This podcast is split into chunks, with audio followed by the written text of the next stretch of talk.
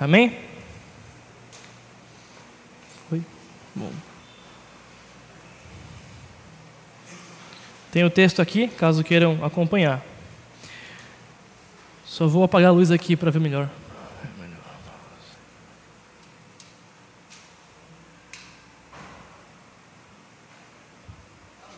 Tá bom já? Então vamos lá, versículo 15.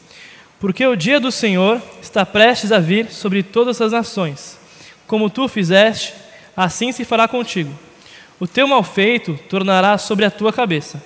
Porque como bebestes no meu santo monte, assim beberão de contínuo todas as nações. Beberão, sorverão e serão como se nunca tivessem sido. Mas no monte Sião haverá livramento o monte será santo, e os da casa de Jacó possuirão as suas herdades. A casa de Jacó será fogo, e a casa de José chama, e a casa de Esaú restolho. Aqueles incendiarão a este e o consumirão, e ninguém mais restará da casa de Esaú, porque o Senhor o falou. Versículo 19: Os de Negueb possuirão o monte de Esaú e os da planície aos filisteus Possuirão também os campos de Efraim e os campos de Samaria, e Benjamim possuirá a Gileade. Os cativos do exército dos filhos de Israel possuirão os cananeus até Sarepta, e os cativos de Jerusalém, que estão em Sefarade, possuirão as cidades do sul. Versículo 21 e último. Salvadores hão de subir ao monte Sião, para julgarem o monte de Esaú, e o reino será do Senhor. Oremos. Pai querido, Pai de amor, obrigado, Pai, por essa noite maravilhosa que o Senhor nos dá. Obrigado, Pai, por estarmos aqui, por podermos cantar louvores ao Senhor, Pai. Pai, esteja nesse momento, por favor, com essa mensagem, que esse texto bíblico de Obadias, que foi escrito há muito tempo atrás, Pai, para o povo de Judá, que esse texto possa surtir efeito, Pai, nos nossos corações e mentes, fazendo com que nós possamos estar cada dia mais parecidos com o Senhor. Que a imagem e semelhança que tínhamos do Senhor, que ela retorne, Pai. Que nós caminhemos em santificação. Nos ajuda, Pai, por favor, porque sozinhos nós não conseguimos.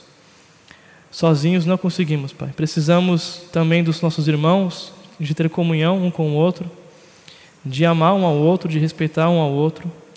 E esse é o, é o padrão do teu reino, Pai.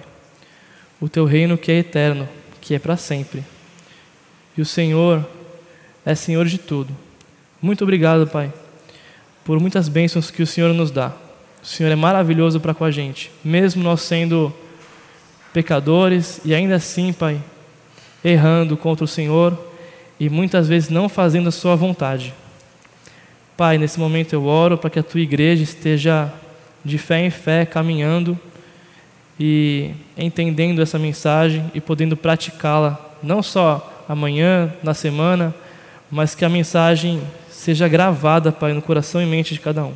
É por isso que eu oro e sou muito grato por tudo que o Senhor faz. Amém. Ok. Antes de falar do texto, eu gostaria de nos dar um breve contexto para a gente recapitular aquilo que já vimos até agora. A gente hoje vai, vai ver um pouquinho do versículo 15 até o versículo 21, mas nas quartas passadas já vimos do versículo 1 até o 14. E pode-se dizer que existem duas divisões no livro, que de fato vai do versículo 1 até o 14, e a segunda divisão será hoje, do 15 até o 21, que eu vou trabalhar com vocês aqui. A primeira divisão do livro de Obadias, ela trata sobre uma visão sobre Edom e o seu castigo. A gente viu algumas coisinhas sobre esse povo de Edom e o que eles fizeram. Então, a gente vê aqui o que eles fizeram contra o povo de Judá, o que eles pensavam de si próprios, que eram orgulhosos por estarem é, num local que tinha uma geografia muito favorável a eles, então eles se enchiam de orgulho, se achavam muito, e também porque eles foram violentos contra Judá. A gente vê isso nessa primeira metade do livro. E a segunda metade, a segunda divisão, é agora, do versículo 15 até o versículo 21. E ela trata sobre o dia do Senhor. Tá bom de ver? Tá bom. Sobre o dia do Senhor. E esse trecho, ele é muito rico, ele nos mostra resumidamente sobre o triunfo de Deus sobre o mal, o triunfo de Deus na história e o triunfo de Deus com o seu povo. Isso é importante a gente lembrar. Obadias é uma profecia escrita contra uma nação de Edom, mas essa profecia servia para o povo de Judá ver que Deus ainda estava com eles, apesar de eles terem sido aniquilados, destruídos pelos filisteus, pelos arábios, pelos, pelos árabes e também pelo povo de Edom. Então seguimos para o nosso texto. Versículo 15 e 16 que eu vou tratar agora brevemente. Porque o dia do Senhor está prestes a vir sobre todas as nações. Como tu fizeste, assim se fará contigo.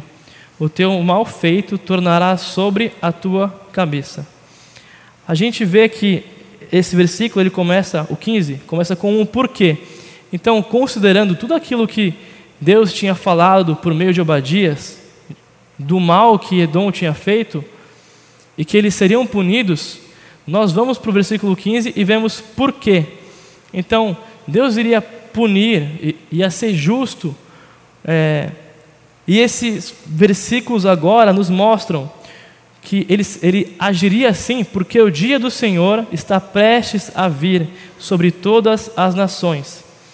A gente vê que vai existir uma prestação de contas de acordo com aquilo que todas as nações fizeram. Não somente Edom, mas Edom, ela serviria como uma espécie de arquétipo, de exemplo para outros povos.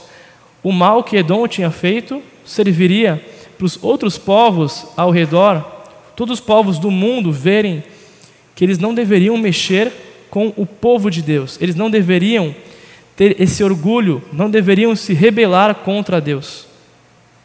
Versículo 16 nos diz: Porque como bebestes no meu santo monte, assim beberão de contínuo todas as nações. Beberão, sorverão e serão como se nunca tivessem sido. Anteriormente, Edom havia celebrado é, a vitória sobre o povo de Judá em Jerusalém. Haviam é, entrado no templo de Jerusalém, profanado o templo junto com outras nações e a gente vê que eles não mais beberiam do vinho, celebrando um ataque ao povo de Deus, mas o que acontecerá é que todos rebeldes contra Deus beberão do cálice da ira de Deus. Eles beberão do cálice da ira de Deus, porque Deus não pode ver o mal e ficar aquém disso. Deus não pode deixar de julgar, porque Deus é um Deus santo, ele busca a santidade. Deus ele tinha um povo específico, que é Israel, ele cuidava desse povo e Edom tinha se voltado contra esse povo, mais especificamente contra o reino do sul, Judá. E continuamos. Versículo 17 até o 20. Mas no monte Sião haverá livramento, o monte será santo, e os da casa de Jacó possuirão as suas herdades. A casa de Jacó será fogo e a casa de José chama e a casa de Esaú, restolho. Aqueles incendiarão a este e o consumirão, e ninguém mais restará da casa de Esaú, porque o Senhor o falou. Os de Negueb possuirão o monte de Esaú, e os da planície, aos filisteus. Possuirão também os campos de Efraim e os campos de Samaria, e Benjamim possuirá a Gileade. Os cativos do exército dos filhos de Israel possuirão os cananeus até Sarepta, e os cativos de Jerusalém que estão em Sefarade possuirão as cidades do sul. A gente vê aqui um pouquinho, nesse trecho, o que, que ia de fato acontecer com o povo de Deus. A gente vê que essa retribuição que eles achavam, o povo de Edom, que eles seriam sempre grandes, sempre fortes, a gente vê que não é bem assim. A gente vê que haverá livramento para Sião. Não somente uma justiça de Deus a um povo pecador, a um povo que não se volta a Ele, mas também o povo de Deus estaria gozando de bênçãos. O remanescente fiel voltaria a ter o que era dele por direito, por herança.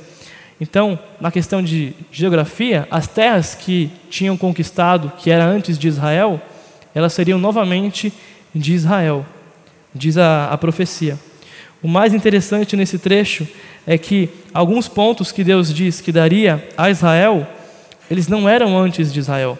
É como se Deus estivesse dando um pouco mais daquilo que Israel tinha, um pouco mais daquilo que Israel merecia. Deus é muito misericordioso por isso. Edom fora destruída mais ou menos no século 6. Aqui a, a profecia ela se dá no século 7, mais ou menos, e no século 6, no século 6 foi quando o povo de Edom foi atacado pelos babilônios. E só que esse povo, como eu já disse em outras mensagens anteriores, era um povo que tinha uma fortaleza em rochas, em montanhas. Era difícil penetrar, de fato, a nação como um todo e destruir eles por inteiro. Então a gente vê que os babilônios, no século VI, atacaram eles e isso é muito importante, muito importante mesmo. Um remanescente de Edom ainda continuou vivo. Não foi a nação inteira de Edom que foi destruída, mas sobrou um remanescente. E aqueles que sobraram não mais eram chamados de edomitas, mas eles com o tempo foram se adequando na história e foram dados como idumeus. Esse nome é muito importante. Esse nome desse povo, idumeus. Eles não eram mais edomitas, agora eram idumeus. Já digo por que é importante esse nome. Essa mensagem final de Obadias não só mostra Deus imputando a sua justiça aos que, aos que se rebelam contra ele, mas também vemos Deus abençoando o povo da aliança. Alguns lá poderiam pensar: ok, Deus vai destruir esse povo, mas e nós? E o povo dele? Então Deus diz que os abençoaria, que os daria terras e eles seriam prósperos novamente. É interessante porque a gente vê aqui o. A gente vê Edom, a gente pensa, poxa, mas era uma nação específica. Mas Edom, quando Deus diz que eles serviriam de exemplo para outras nações, eles passam a ter uma representatividade de um povo, de pessoas que não se voltam mais a Deus. Existe essa questão de, de simbolismo de que Edom significa um povo que não se volta a Deus. Isso é importante a gente pensar. E algumas considerações que eu fiz. Essa profecia de Obadias, que Deus nos dá aqui, ela foi cumprida? Será que essa profecia já existiu? Já foi concretizada? E a resposta é não. A justiça de Deus sobre Edom não foi cumprida ainda. Em nenhum momento na história, o remanescente fiel de Israel, como um todo, se estabeleceu nas terras que Deus prometeu. Então, essa profecia aqui, que é para o povo de Judá, ela não foi ainda é, concretizada. Ela ainda se concretizará. E um adendo: nós, a gente não pode ler o texto achando que nós somos Israel. Eu já falei isso em outras mensagens, e existe um equívoco de nós pensarmos, nós nos colocarmos como povo de Israel. Não, nós não somos Israel. Israel é Israel, a igreja é a igreja. A gente não pode ler o texto imaginando que essa mensagem aqui ela seja direta para nós. A gente tem que antes entender o que Deus quer dizer para Israel, para depois nós entendermos o que de fato essa mensagem quer dizer para nós hoje. Então, a gente vê que essa profecia não foi cumprida, nem sequer para Israel, e caso você pense que nós somos Israel, nem para nós também. Continuando, uma, um, um, ponto que é interessante. Apesar de é, essa profecia não ser cumprida, a gente vê que no original muitos verbos colocados no texto eles estão no passado. Eles não estão é, apontando para o futuro, porque a gente pensa, poxa, profecia, profecia vai falar de coisa futura. Ok, de fato. Só que os verbos eles são colocados no passado. O tempo verbal que nós vemos aí é o perfeito. E o que é o tempo verbal perfeito? Ela indica uma ação completa, já feita. Então a sua tradução é sempre posta como no passado. Quando Deus diz que vai destruir, na verdade, ele já destruiu. E eu vou mostrar para vocês alguns pontos aqui muito interessantes. E o que, que isso mostra? Ó, versículo 2: Eu tornarei você pequeno entre as nações. Isso é o que está dizendo no versículo 2. Só que, na verdade, o que o, o mais correto a se traduzir é: Eu tornei você pequeno entre as nações. No versículo 8, naquele dia destruirei os sábios de Edom. Mas o correto é, naquele dia, destruir os sábios de Edom. São ações que Deus, quando diz, para ele já ocorreu. Isso é muito interessante. Você será coberto de vergonha. É a profecia no versículo 10 para Edom. Mas na verdade você foi coberto de vergonha. Como você fez, assim lhe será feito. Como você fez, assim lhe foi feito. No versículo 15. Isso tudo mostra uma coisa: que na verdade esse tempo verbal perfeito, que indica algo no passado, ele quer dizer, ele tem uma, uma nuance que uma, a profecia é futura, mas para Deus ela já foi concretizada. Então aquilo que vai acontecer, Deus, que ele é totalmente atemporal, e soberano e superior a tudo, ele olha e fala: Isso aqui para mim já aconteceu. Edom já foi destruído. Lá na frente vai ser destruído, mas para mim já foi destruído. Isso mostra para a gente a soberania de Deus sobre tudo, sobre o mal, sobre o tempo, sobre as vidas, sobre as circunstâncias da vida, sobre tudo. Isso é maravilhoso porque mostra mais um pouquinho para a gente de como Deus ele é Senhor de fato de tudo. Não é Senhor somente do domingo que nós é, viemos aqui louvá-lo, mas Deus é o Senhor até do mal que ocorre contra o povo dele. Isso é muito interessante. Isso, quando a gente vê que Deus está soberanamente sobre tudo isso, Israel como a mensagem aqui de Obadias, ela é primeiramente a Israel, Israel, Judá, eles deveriam descansar nessa soberania de Deus, porque Deus ele, ele está ciente disso tudo, ele está vendo isso tudo e Deus, como prometeu, vai cuidar do seu povo continuamente. A continuação da relação de Esaú e Jacó, isso é muito interessante.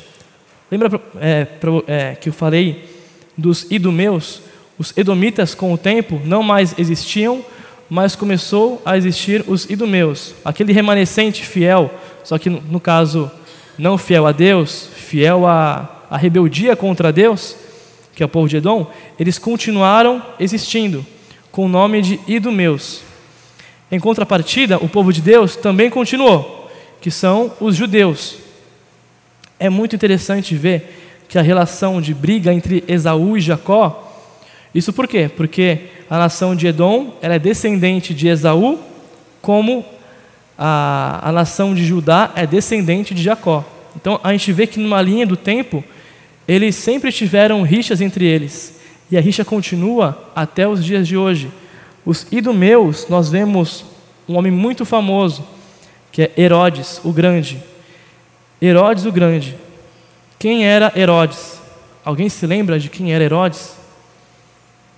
Alguém se lembra de quem era Herodes? Kleber, quem era Herodes, Kleber? Quem? É isso aí. Herodes foi aquele que mandou matar as crianças no tempo de Jesus. Jesus Cristo está aqui, ó. Jesus Cristo é o descendente direto dos judeus, o leão da tribo de Judá. E da parte dos idumeus, Herodes o Grande. Herodes queria matar esse que estavam dizendo que era o rei dos reis, o senhor dos senhores. Mas a gente vê que até nisso, Cristo prevalece sobre Herodes, da mesma forma que Jacó prevalecerá sobre Esaú. Então, essa rixa, ela continuou e ela continua até hoje. O, o povo árabe é descendente dos idumeus, dos, dos edomitas, como até hoje eles têm rixa, até hoje eles brigam, mas nós vemos que a palavra de Deus, ela vai se cumprir, de fato. Não tem como ela não se cumprir. E o último versículo é o versículo 21, que diz o seguinte: Salvadores hão de subir ao monte Sião, para julgarem o monte de Esaú, e o reino será do Senhor. O povo de Deus julgará o monte de Esaú. Deus dará para Israel aquilo que lhes pertence. E o principal, o reino será do Senhor. O reino será do Senhor. Ele é o Rei dos Reis e o Senhor dos Senhores. O fim dessa profecia, ela aponta para um reino que será de fato do Senhor. Não mais um reino de Asa, que era o um antigo rei de Judá, de Josafá, de Jorão, reis que pecaram, mas o Rei dos Reis e o Senhor dos Senhores, o próprio Cristo. E vemos algumas implicações. A fé na soberana justiça de Deus, que é o tema-chave de Obadias. Fé na soberana justiça de Deus. Nós hoje entendemos que precisamos descansar e ter fé nessa soberana justiça de Deus, que é atemporal, e a vitória sobre as potestades do mal já estão decretadas. Ainda hoje existem anticristos que lutam, que são rebeldes contra a vontade de Deus, contra os princípios divinos de Deus. E nós vemos que até nisso Deus ele é soberano. Deus de fato sabe tudo aquilo que vai acontecer. Outra implicação é a justiça vindoura. O dia do Senhor, que é o tema do, do verso 15 até o 21, ele virá. E Deus, ele será justo, ele punirá quem tiver que punir. Só que o fato é que nós merecíamos o castigo da ira de Deus. Nós somos pecadores e merecíamos isso tudo. Mas Cristo morreu em nosso favor, nos tornando justiça. A justiça não, não nos vem mais como um castigo, mas Cristo, que morreu em nosso lugar e ressuscitou para limpar os nossos pecados, Ele é a nossa justiça. O peso do pecado não está mais sobre nós.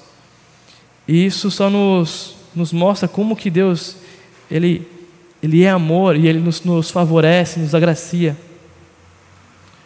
A profecia de Obadias deve constranger todo cristão, porque ela revela a bondade, a misericórdia, a justiça e o amor de Deus para com os seus aqueles que o temem, de acordo com a fé que nos foi dada pela maravilhosa graça de Deus. Ele nos convoca a participarmos do seu eterno reino.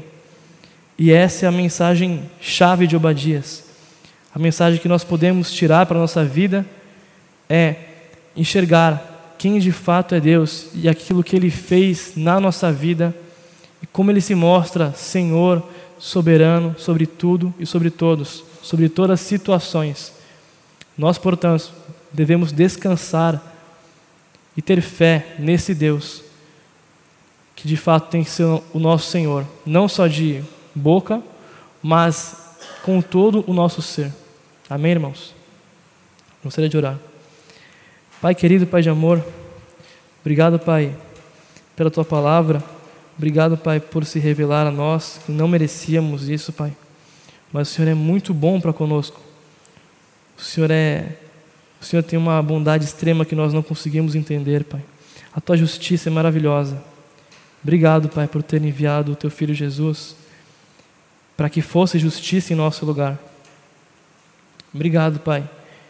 Obrigado porque sabemos que o Senhor está conosco todos os dias, até a consumação dos séculos, Pai. Por mais que males venham na nossa vida, Pai, problemas, Pai, por favor, nos faça enxergar a situação, Pai, com o Senhor, sempre na, na equação da nossa vida. Se nós tirarmos o Senhor dessa equação, Pai, a nossa vida estará perdida, Pai. Nos ajuda a olhar o Senhor, Pai. Nos ajuda a ter mais fé no Senhor.